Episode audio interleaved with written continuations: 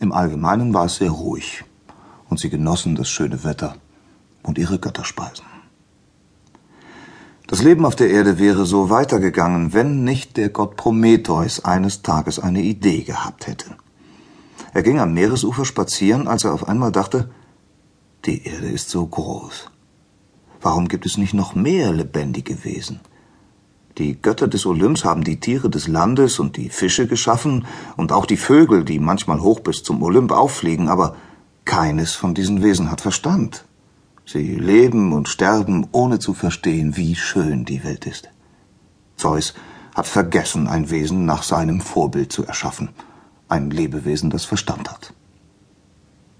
Er überlegte weiter und dachte, oh, was Zeus versäumt hat, das kann ich ja nachholen. Wie jeder Gott konnte Prometheus mit den Tieren reden.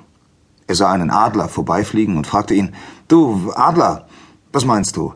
Soll ich nicht ein lebendiges Wesen schaffen nach Gottes Vorbild? Das ist deine Sache, Gott Prometheus, antwortete der Adler.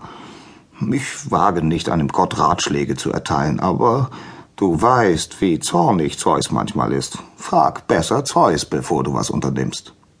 Danke. Ich werde mir das überlegen. Ein Hase hüpfte vorbei.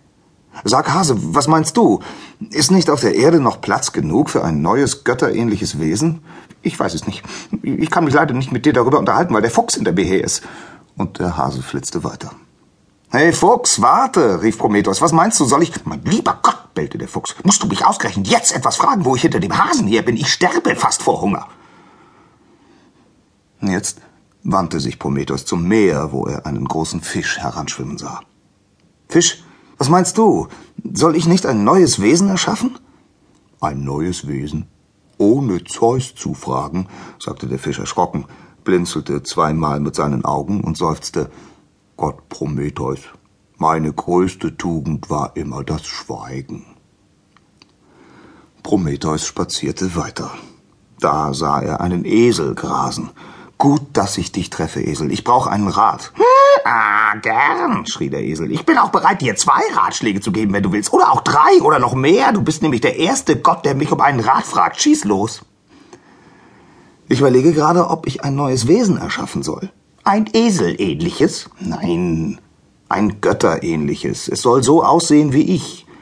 Mit nur zwei Beinen? Mit nur zwei Beinen. Das ist gar nicht schlecht. Wird es fliegen können? Nein. Es soll aber klug sein und alle Tiere beherrschen. Hm, wenn es götterähnlich aussieht, dann werde ich ihm sehr gerne dienen, sagte der Esel. Von mir aus kannst du es erschaffen. Hm, worauf wartest du noch? Ja, ich überlege nur, ob Zeus nicht zornig wird. Ich denke, ich sollte ihn vorher um Erlaubnis fragen. Dann kannst du alles vergessen, sagte der Esel. Zeus will immer alles selber machen. Ich an deiner Stelle würde das Wesen sofort erschaffen, ohne lange nachzudenken. Dann hast du etwas, was du selbst vollbracht hast. Äh, was brauchst du, um ein solches Wesen zu erschaffen? Tja, Erde. Geschmeidige Erde. Schöne, geschmeidige Erde gibt es hier überall. Komm, ich zeig dir wo. Und der Esel ging voran. Bald kamen sie an einen Fluss. Dort sah Prometheus, dass der Fluss durch drei verschiedene Erdschichten floss. Weiße, gelbe und schwarze. Es war schöne, gut formbare Erde. Prometheus nahm Erde zur Hand und begann zu arbeiten. Bald waren viele Figuren fertig. Einige aus weißer Erde, andere aus gelber, andere aus schwarzer. Um sie zum Leben zu erwecken, blies er ihnen seinen Atem ein. Die Erde wurde zu Fleisch. Lebendige Menschen waren plötzlich da.